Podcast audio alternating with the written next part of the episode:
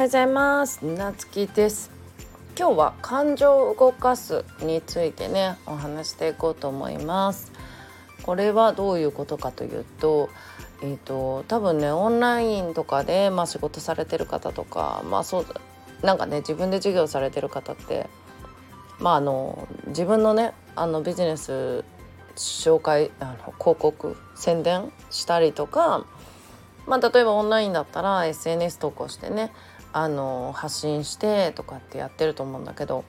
これをさなんか毎日やってるとついついなんか日々のね投稿とかに追われてまあインスタとかさフェイスブックとかさ何のために投稿してるのかって一回一回こう考えなくなると思うよねみんな。毎日投稿するたびにさこれ何のためにとかって考えてない人の方が多かったりするんよね。でまあこれをちゃんと毎回考えられてますよっていう人はまあきっと素晴らしい結果が出とるんだろうなって思っとって、まあ、うちもついついあの業務的になってまあでもやっぱりあのその投稿する考える時とかにね日々の生活の中であこれ発信したらなんかすごいいいかなとかあのすごいね参考になるんじゃないかなとか自分がまあうちが気をつけてるのはその自分が学んですごい良かったことをシェアしようとかまあシェアしたいなとかみんなにも知ってほしいみたいな思いの方がまあうちは強いんだけどね。でまあ最終的に何のためにやってるかっていうとそうやって共感してくれるで自分のところに来てくれるお客様を増やしたいっていうことももちろんある。ね。仲間を増やしたいっていう思いもある。でまあここに重要なのがその相手の感情を動かすことっていうことをね考えて発信していくのがすごく重要だなと思っとって、うん、でやっぱりなんか自分が義務的まあ業務的になってしまうとあのなんかその文章もね感情乗らないなってうちもねなんか書いとって、まあ、例えばブログまあブログはあんまり書かんけど電子書籍とかね SNS の投稿とかでもなんかあのあ感情乗らないなみたいな日もやっぱりあるんよね。であんま感情乗らない日はやっぱりうちはまあ投稿しなかったりするその日まあ書き換えたりすることが多いけどそれでもなんかどうしてもなんかの乗らん日ってあるじゃんね。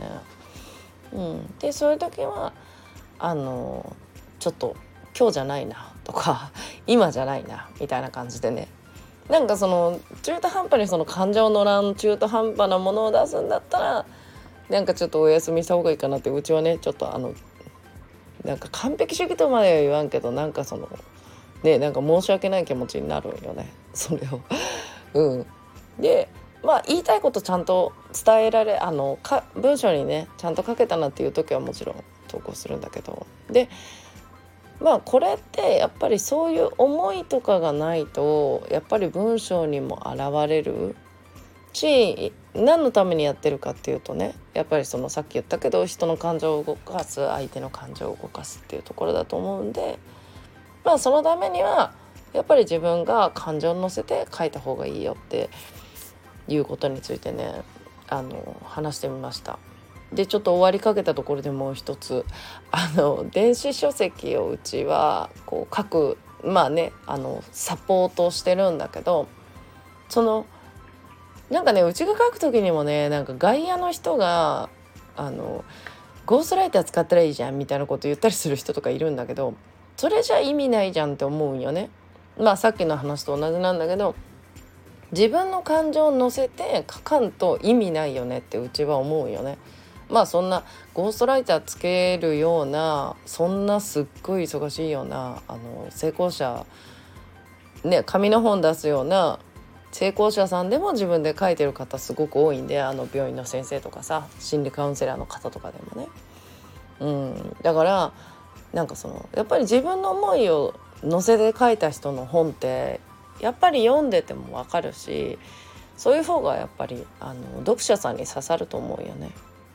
ということであの今日はね感情を動かすことについてねお話してみました。ということでまたお会いしましょう。